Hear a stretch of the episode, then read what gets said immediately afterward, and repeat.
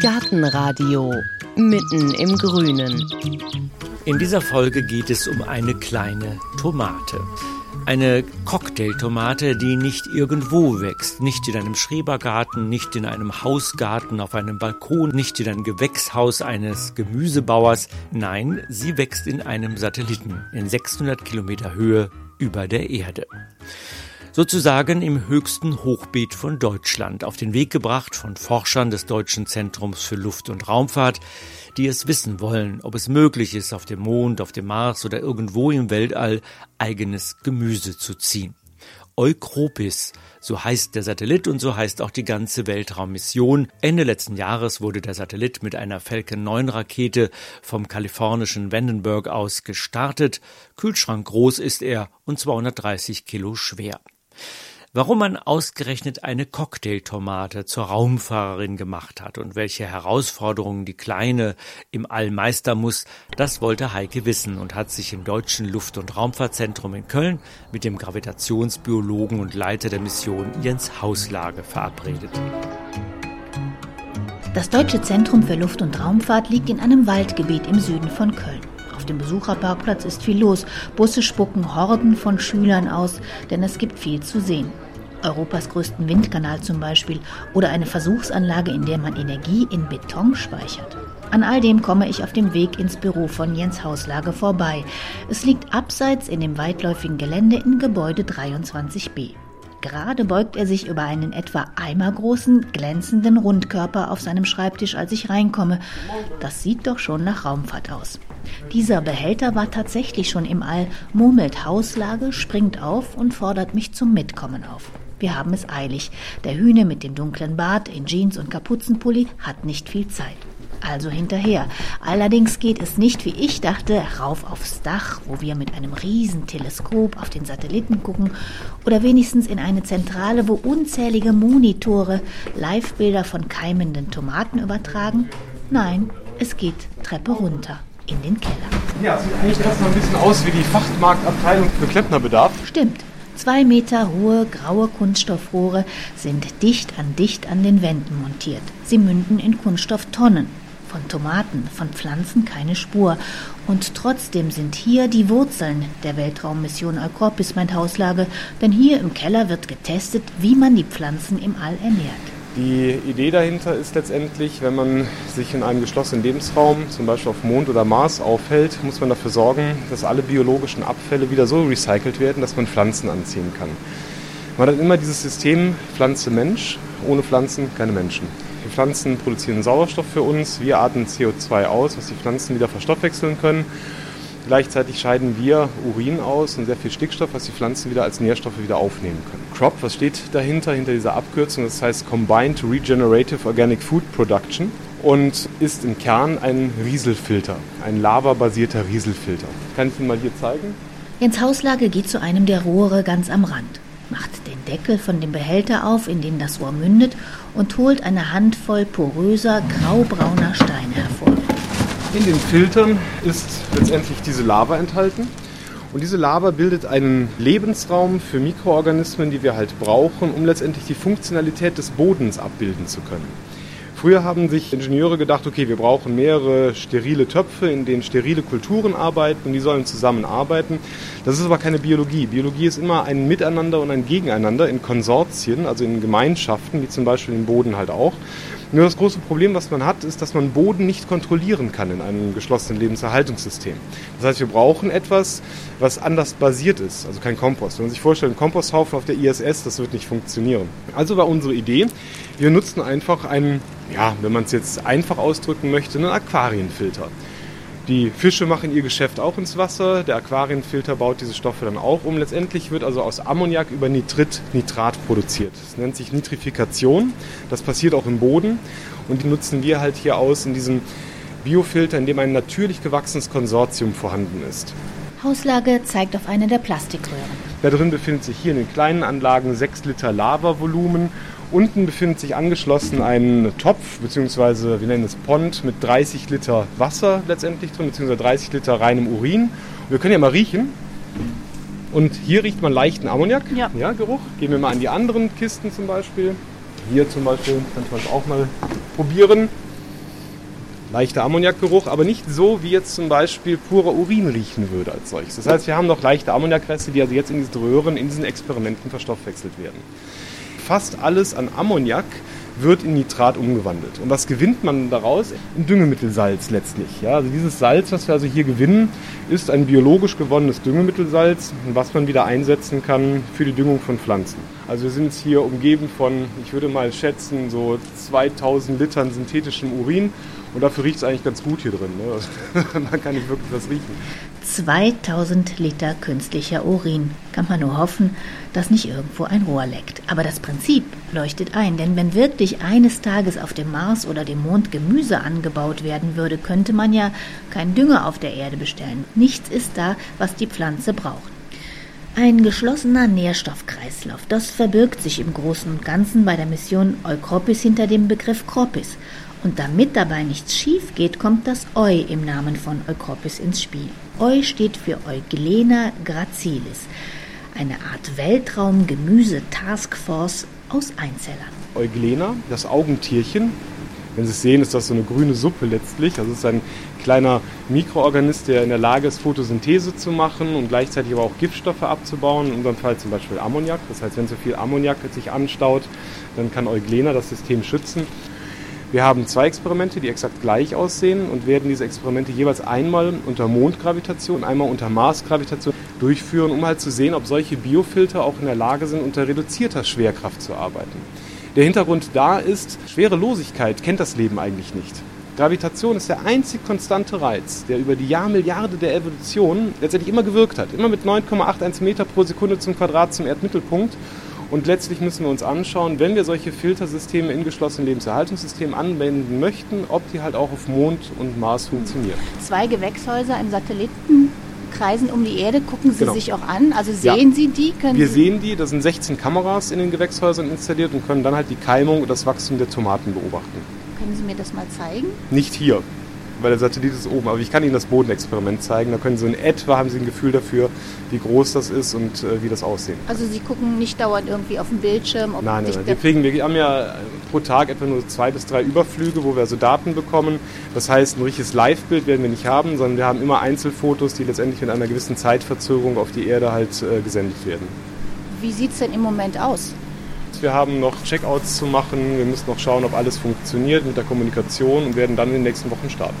Die sind doch schon oben, die Gewächshäuser. Ja, aber noch trocken.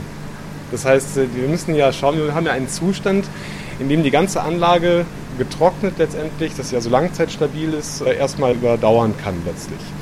Dann werden wir Wasser einpumpen, wir werden die Euglenen wieder wecken, die sind in einem Überdauerungsstadium. Das heißt, die Euglenerkultur wächst erstmal an, kann Sauerstoff produzieren in der ersten Zeit und dann bewässern wir die Tomatensamen. Es macht ja keinen Sinn, direkt fertige Tomaten hochzuschießen, weil man ja nicht weiß, wann man jetzt mit dem Experiment starten kann, wann nicht. Es kommt immer zu Startverzögerungen.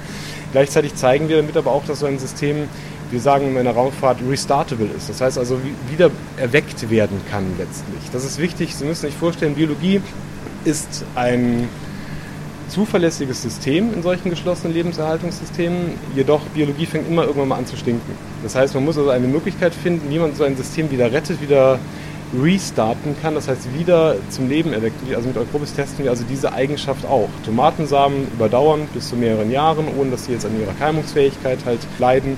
Gleichzeitig können wir die Euglenen in einem Überdauerungsstadium halt halten, um letztendlich solche Kulturen aufzubauen.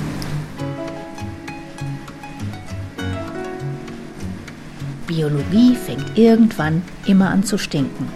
Das ist ein Satz, den man sich merken kann. In der Fülle der galaktischen Weltrauminformationen denke ich, als wir den Kellerraum verlassen und Treppe rauf und dann wieder Treppe runter in den nächsten Kellerraum gehen, wo auf einem Tisch ein etwa eineinhalb Quadratmeter großes Modell aus Glasbehältern, Kabeln und Röhren steht.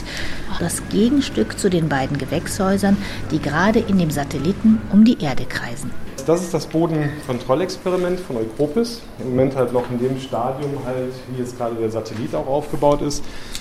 Die Euglenen in ihrem Überdauerungsstadium von der Universität Erlangen hier werden gerade beleuchtet mit einer weißen LED. Das heißt, hier sind Euglenen halt drin, hier sind Nährsalze drin.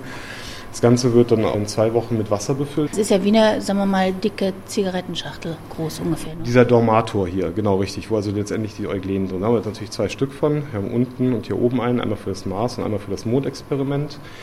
So groß ist das Gewächshaus hat aber eine andere Form in Eukropis, weil wir ja einen drehenden Satelliten haben. Das heißt, unser Gewächshaus sieht aus wie ein Tortenstück letztlich, um die, den Gravitationsvektor halt immer auf dem Boden zu haben. Das heißt, dass die Wurzeln auch wissen, wo sie nach unten wachsen können. Letztlich Pflanzen können ja Schwerkraft wahrnehmen. Also in dem ersten halben Jahr simulieren sie den Mond und dann dreht sich genau. das 20 Mal pro Minute. Genau, richtig. So, und dann weiß die Pflanze, ja, Pflanzen, Sie müssen sich vorstellen, Pflanzen haben in der Wurzel und im Spross spezialisierte Zellen. Stellen Sie sich vor, ein Einmachglas mit Murmeln. Je nachdem, wie ich das Glas halte, wo sind die Murmeln? Unten. Ganz genau. So macht die Pflanze das auch. Ja, das heißt, die Pflanze hat spezialisierte Zellen, in denen schwere Partikel sedimentieren können.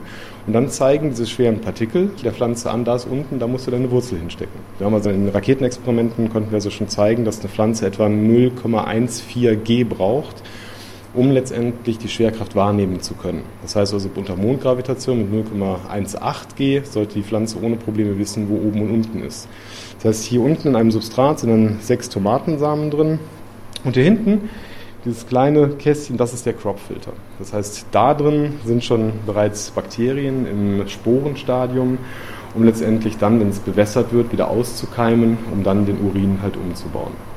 Also ein kleines Biotop sieht man hier. Das ist quasi. ein kleines geschlossenes Lebenserhaltungssystem, richtig. Und ich muss doch nochmal fragen, weil wenn sich so ein kleines Tortenstück 20 Mal in der Minute dreht, mhm. wird da nicht alles durcheinandergewirbelt? Ja, Sie haben ja einen gerichteten Gravitationsvektor nach außen. Das heißt, Sie haben ja, wenn Sie sich das vorstellen, Sie haben eine Scheibe, innen drin ist der Drehpunkt, es dreht sich. Das heißt, Sie haben einen stetigen Gravitationsvektor nach außen oder einen Beschleunigungsvektor nach außen und da wird nichts gemischt. Also da passiert nicht viel. Ich nicke mal und wundere mich leise weiter, dass die Tomaten im Gewächshaus keinen Schwindelanfall bekommen, wenn sie 20 Mal pro Minute gedreht werden. Jedenfalls in den ersten sechs Monaten, wenn Mondbedingungen simuliert werden. Danach sind die Samen im zweiten Gewächshaus unter Marsbedingungen dran. Dann dreht sich das Gewächshaus 32 Mal pro Minute. Aber der Gravitationsstabilisator wird's schon richten. Warum hat man ausgerechnet Tomaten genommen? Äh, weil man die Früchte ganz gut sehen kann. Ich hätte auch Erbsen nehmen können. Weizen ist zu groß. Erbsen blühen halt schön weiß, aber die Früchte sind halt grün. Und gerade wenn man halt auf jeden Fall sehen möchte, dass die Tomaten in das nächste Stadium kommen, sprich also in die nächste Generation, sprich Früchte bilden, dann würden wir die Früchte natürlich auch sehen. Für uns letztendlich ist alleine schon die Keimung ein Riesenerfolg. Also das heißt, wir streben zwar ein Seed-to-Seed-Experiment an, also sprich vom Samen bis zum nächsten Samen. Für mich sind die Tomaten auch, viele sagen, oh, Tomaten im Weltall, Tomaten, Tomaten, Tomaten. Mir geht es gar nicht um die Tomaten. Die Tomaten sind für mich ein Biosensor. Die zeigen, dass die Lösung, die wir gewonnen haben, die Crop-Lösung, letztendlich nicht giftig ist und die Keimung unterstützt und das Wachstum der Tomaten unterstützt. Letztendlich ist das viel wichtiger, sprich also die Ionendetektion, um zu sehen, welche Ionen wann zu wie viel auftreten. Das heißt also, was passiert mit meinem Ammoniak aus dem Urin? Wird er ordentlich abgebaut über Nitrit zu Nitrat? Die Tomaten sind für uns ein Biosensor und natürlich auch schön anzusehen. Und wir können natürlich auch demonstrieren, dass wir Lebensmittelpflanzen halt damit auch anbauen können letztendlich. Und trotzdem nochmal zur Pflanze, wenn die dann auf dem Mars oder dem Mond wachsen würde, wird die dann schneller groß? Könnte die höher werden? Hat das irgendeine Auswirkung aus den, auf aus das? Aus den Experimenten, die wir halt kennen, sehen wir keine Unterschiede im Moment. Also äh, sobald die Pflanze einen leichten Gravitationsvektor hat, wissen die Wurzeln, wo sie hinwachsen müssen, ist die Gravitation nicht mehr da. Das heißt auf der ISS zum Beispiel, wo wir wirklich in Schwerelosigkeit sind, verrechnet die Pflanze das Licht. Das heißt, die Pflanze weiß, wo das Licht halt herkommt und, und streckt auch die Wurzel entgegen dem Licht. Das heißt also, beide Fähigkeiten, sowohl Schwerkraft wahrzunehmen, als aber auch Licht zu sehen. Wir sprechen da vom Gravitropismus und vom Phototropismus, werden in der Pflanze verrechnet, um sich im Raum zu orientieren. Pflanzen sind, ich will nicht sagen das bessere Leben, aber ein Leben, was viel, viel länger als der Mensch und als viele andere Tiere gelernt hat, mit dem auszukommen, was man hat. Das heißt, sie haben Strategien entwickelt, um sich ihrer Umwelt anzupassen als solches. Was ist denn dann im All die größte Leistung, die die Pflanzen hinkriegen müssen? Sie können ja nicht einfach eine Pflanze auf den Mond aussetzen. Sie haben das Vakuum, das heißt, das Wasser würde sofort verkochen, die Pflanze wäre, ich denke, in zwei, drei Sekunden sofort tot. Das heißt, sie müssen immer geschlossene Lebensräume haben. Sie brauchen ein bisschen Sauerstoff, ein bisschen Druck, ein bisschen Atmosphäre.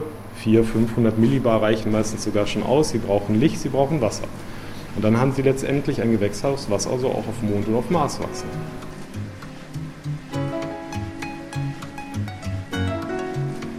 Ich muss an einen Film denken, der vor ein paar Jahren im Kino lief, Der Marsianer. Da bleibt ein Astronaut, gespielt von Matt Damon, während einer Weltraummission durch ein Missverständnis alleine auf dem Mars zurück. Glücklicherweise ist er von Hause aus Botaniker und kümmert sich als erstes um den Anbau von Gemüse. Er pflanzt Kartoffeln mit Hilfe von Mars-Regolith an. Regolith nennt man die lockere Schicht, die auf dem festen Gestein der Planeten liegt auch auf Mars und Mond. Der Laie würde vielleicht Mars-Erde sagen, auch wenn das mit unserer Erde natürlich nicht viel zu tun hat. Mal sehen, was der echte Biologe von den Science-Fiction-Kartoffeln hält. Jetzt gibt es ja auch immer Science-Fiction-Filme. Da gab es den Film äh, Die Marsianer mit Matt Damon. Da wird der ausgesetzt, ein Astronaut auf dem Mars, und legt einen Kartoffelacker an. Also denken Sie über sowas nach? In einem Gewächshaus ja, nicht in Erde als solches, sondern wahrscheinlich eher in einem künstlichen Substrat würde man arbeiten wollen, weil äh, man muss erstmal schauen, inwieweit man das Marsregolith zum Beispiel nehmen kann als Substrat. Mondregolith ist zum Beispiel zu giftig, viel zu viele Metalloxide, die da drin sind, sehr fein auch dieser Staub, das ist nicht ideal für die Wurzel als solches. Also man muss sich über künstliche Substrate halt Gedanken machen. Ich weiß vom Marsianer, von den Inhalten her, dass er nur Kartoffeln gegessen hat. Das ist aber das große Problem. Wir alle brauchen so etwa 2000 Kilokalorien pro Tag. Gekochte Kartoffeln haben etwa 70 Kilokalorien pro 100 Gramm. Das heißt, ein Kilo gekochte Kartoffeln haben 700, zwei Kilo sind wir bei 1400. Das heißt, wir sind noch längst nicht da an der Energiemenge, die wir halt letztendlich brauchen, um überleben zu können. Haben Sie einen Garten? Ja. Wissen Sie, wie schwierig es ist, drei Kilo Kartoffeln jeden Ja. Tag zu ernten? Und Sie wissen auch, wie viel Platz man dafür braucht. Schätzen Sie mal, wie viele Quadratmeter brauchen Sie für, für drei Kilo Kartoffeln am Tag? Wenn eine gute Kartoffelkultur da ist. Vier, fünf, sechs Quadratmeter brauchen Sie schon. Das überlegen Sie sich mal, ja? Eine Vegetationsperiode von einer Kartoffel. Wie lange müssen Sie Kartoffeln anpflanzen, damit Sie drei Kilo Kartoffeln halt ernten? Das sind schon ein paar Monate letztlich. Das heißt, Sie brauchen in diesem, ich sag mal, in diesem Rahmen so und so viele Monate, so und so viele Quadratmeter. Also man rechnet im Moment zwischen 120, 150 Quadratmeter Anbaufläche in einem perfekten Gewächshaus gestapelt.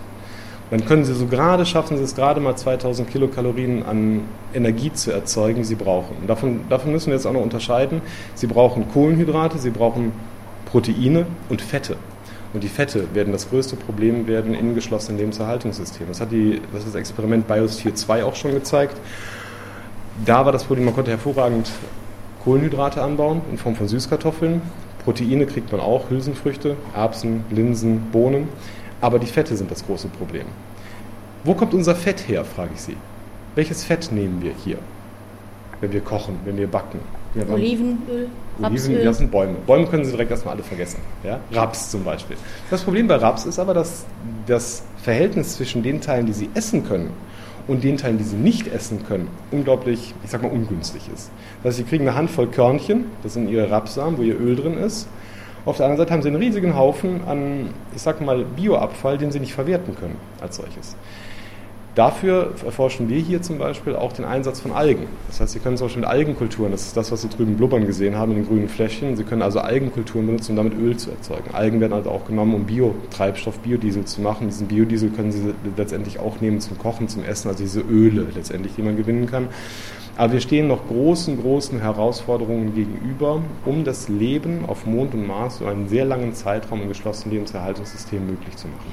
Ja, vor allen Dingen, wenn man auch in größeren Mengen was anbauen äh, will, kommt man dann ähm, auf Dauer ohne Insekten aus. Ja, auf jeden Fall. Also wir brauchen keine Bienen. Ich werde auch immer gefragt, wie werden die Tomaten bestäubt? Das sind Selbstbestäuber. Also es gibt genügend Pflanzen, die sich selber bestäuben können. Äh, Das sollte nicht das Problem werden. Eines der größten Probleme wird wirklich sein, diese Stoffkreisläufe zu schließen und Sie müssen die Pflanzen düngen. Ja, wenn eine Pflanze nicht gedüngt wird, kriegen Sie keinen Ertrag. Eine ganz einfache, ganz einfache Geschichte. Und da sorgen wir dafür, dass wir einen Dünger halt haben. Wir müssen als erstes versuchen, die Pflanzen am Leben zu halten. Erst dann sind wir in der Lage, Menschen am Leben zu erhalten in einem geschlossenen, hybriden Lebenserhaltungssystem. Ich sage hybrides Lebenserhaltungssystem, weil Sie sich vorstellen müssen, was ich vorhin schon kurz meinte, die biologischen Lebenserhaltungssysteme sind nicht so super zuverlässig, aber sie sind regenerativ. Das heißt, sie können neuen Sauerstoff bilden, sie können neues Wasser bilden, in Form, dass also Pflanzen Wasser verdunsten, das können sie wieder zurückgewinnen, dann haben sie auch Trinkwasser.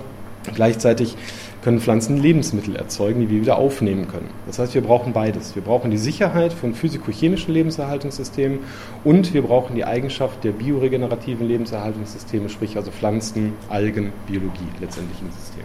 Jetzt ist ja Raumfahrt immer auch so ein bisschen Wettbewerb. Ist das bei diesen ja, biologischen Projekten auch? Also ich habe gelesen, die ersten waren 1982 die Russen, die haben was wachsen lassen. Sogar schon auf Apollo wurde was wachsen gelassen. Also auf Apollo hatten wir schon Keimungsexperimente gemacht. Was gibt es denn alles so schon? Was ist denn schon alles gewachsen im Weltall? Eine ganze Menge letztendlich, also von Weizen äh, und so weiter. Aber bei uns ist es letztendlich die Kernaussage, erstens sind wir die Ersten, die einen Satelliten benutzen, um künstliche Schwerkraft zu erzeugen. Das heißt also, diese Vorstellungen, diese Visionen, die Werner von Braun damals hatte, große Ringe, die sich drehen im All, um eine künstliche Schwerkraft zu haben, Sowas in klein realisieren wir hier gerade mit dem Experiment Eukropis. Was erhoffen Sie sich denn von dem Experiment jetzt? Was wäre denn ein Erfolg? Das Keimen der Tomaten ist ein Erfolg, das Umsetzen von Urin in eine Nährstofflösung ist ein Erfolg, das Auskeimen der Euglenen ist schon ein sehr großer Erfolg, stabile Sauerstoffproduktion, es gibt also eine sehr lange Liste, die wir halt haben. Also jedes bisschen mehr, was wir erfahren über Eukropis, bringt uns ein Stück weiter mit dem Ziel, irgendwann Raumfahrer auf dem Mars und Mond zu ernähren. Und die müssen dann als Weltraumgärtner wissen, wie man mit den Tomaten, mit dem Salat und der Gurke umgeht. Und das wird jetzt schon geübt, zum Beispiel auf der ISS, auf der auch schon Salat gezogen worden ist.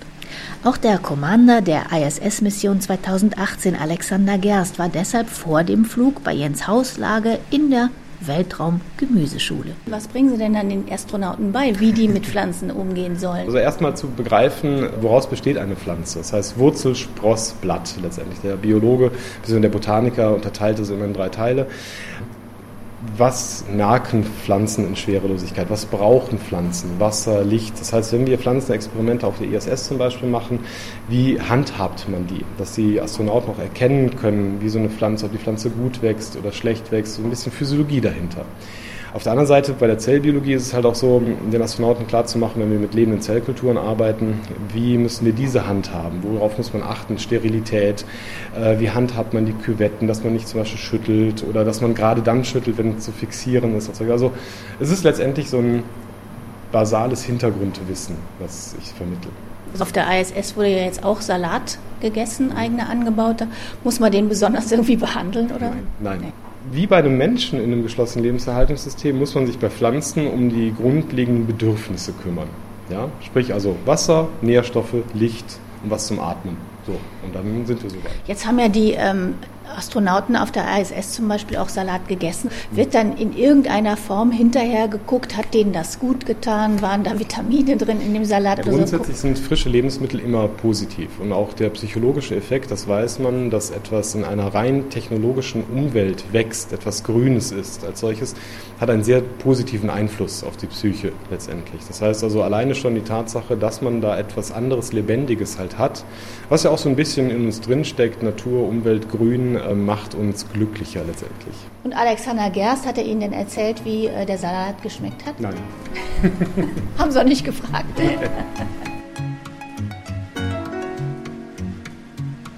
Es ist schon beeindruckend, wenn man sieht, wie groß die Anstrengung ist, um Salat, Tomate und Gurke im wahrsten Sinne des Wortes in Umlauf zu bringen. Im Luft- und Raumfahrtzentrum in Oberpfaffenhofen wird der Satellit ausgerichtet, der Lavafilter wird vom DLR-Zentrum in Köln gesteuert und die Euglena gracilis, die Augentierchen, die noch in ihrem Zigarettenschachtel großen Dormitorium ruhen, die werden von der Universität Erlangen-Nürnberg kontrolliert. Was haben wir von den ganzen Experimenten auf der Erde davon? Eine ganze Menge. Wir wissen zum Beispiel, wie man geschlossene Lebenserhaltungssysteme fahren muss. Das heißt, wie sie zu handhaben sind, zum Beispiel in Krisenregionen oder auch draußen. Das Wetter wird immer schlechter. Wir arbeiten immer mehr in Gewächshäusern letztendlich. Das heißt, die Nahrungsmittelproduktion wandert auch in Städte. Vertical Farming ist so ein typisches Buzzword davon. Das heißt, wir lernen eine ganze Menge über sowohl technologische Aspekte, das heißt, wie kann man es handhaben, gleichzeitig aber auch, wie sind diese Kreisläufe zu schließen, wie verhalten sich diese Biofilter und so weiter. Der Kropffilter, nicht nur, dass er Urin abbauen kann, er kann auch Gülle abbauen. Äh, Deutschland hat ein Gülleproblem. Wir haben also alleine 200 Millionen Tonnen Gülle, die jedes Jahr auf die Felder ausgebracht werden. Dazu kommen die ganzen Importe aus den Niederlanden und auch aus Dänemark. Wir haben vehemente Probleme mit dem Trinkwasser. Der Kreis Wesel zum Beispiel hat bereits über 50 Milligramm Nitrat pro Liter im Trinkwasser, was also auch schon an den Grenzwerten kratzt bzw. schon überschritten ist. Und da möchten wir also auch daran arbeiten, dass wir also eine Möglichkeit finden, diese Biofilter so einzusetzen, dass man damit Gülle direkt beim Bauer in ein biologisch gewonnenes Düngemittel Salz umwandeln kann. Weil wir können dafür sorgen, dass das Ammoniak nicht mehr ausgast. Das heißt, wir haben einen Emissionsschutz Gleichzeitig haben wir gesehen, dass diese Röhren in der Lage sind, Xenobiotika wie zum Beispiel Diclofenac oder Ibuprofen abzubauen. Das haben wir jetzt sehr schön in einer Kooperation mit der Bauhaus-Universität in Weimar konnten wir das nachweisen. Jens Hauslage guckt auf die Uhr. Ich fürchte, meine Zeit ist um. Aber eine Frage habe ich noch.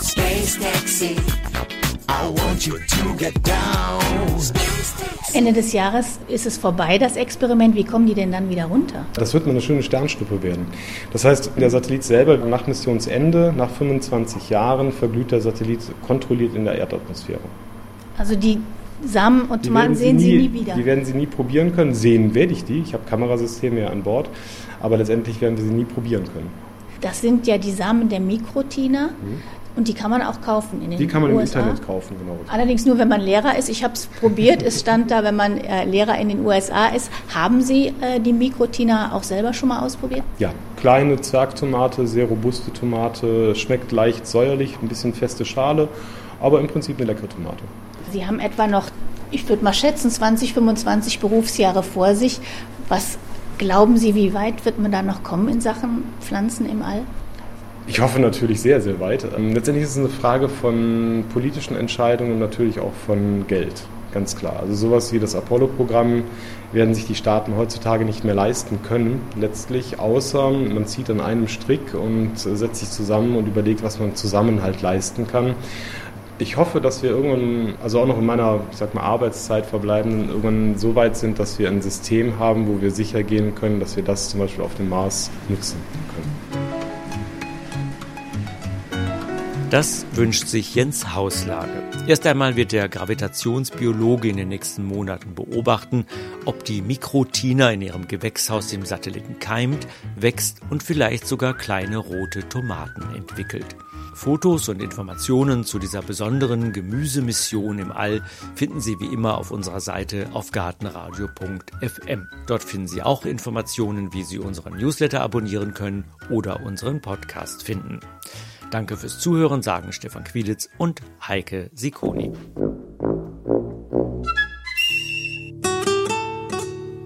Gartenradio Gezwitscher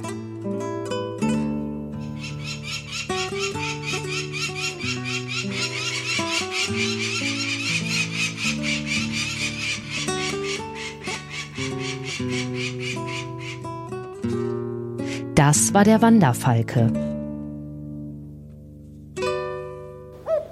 Gartenradio Ausblick. In der nächsten Folge hören Sie Gartentipps vom Profi. Im März ist die große Zeit der Polzerstauden, der Frühjahrsblüher, der Zwiebelpflanzen und äh, der ganzen Pflanzen, die häufig sehr unterschätzt werden, aber eine immense Bedeutung haben oder haben sollten, damit wir nicht zu früh in die Geranien fallen.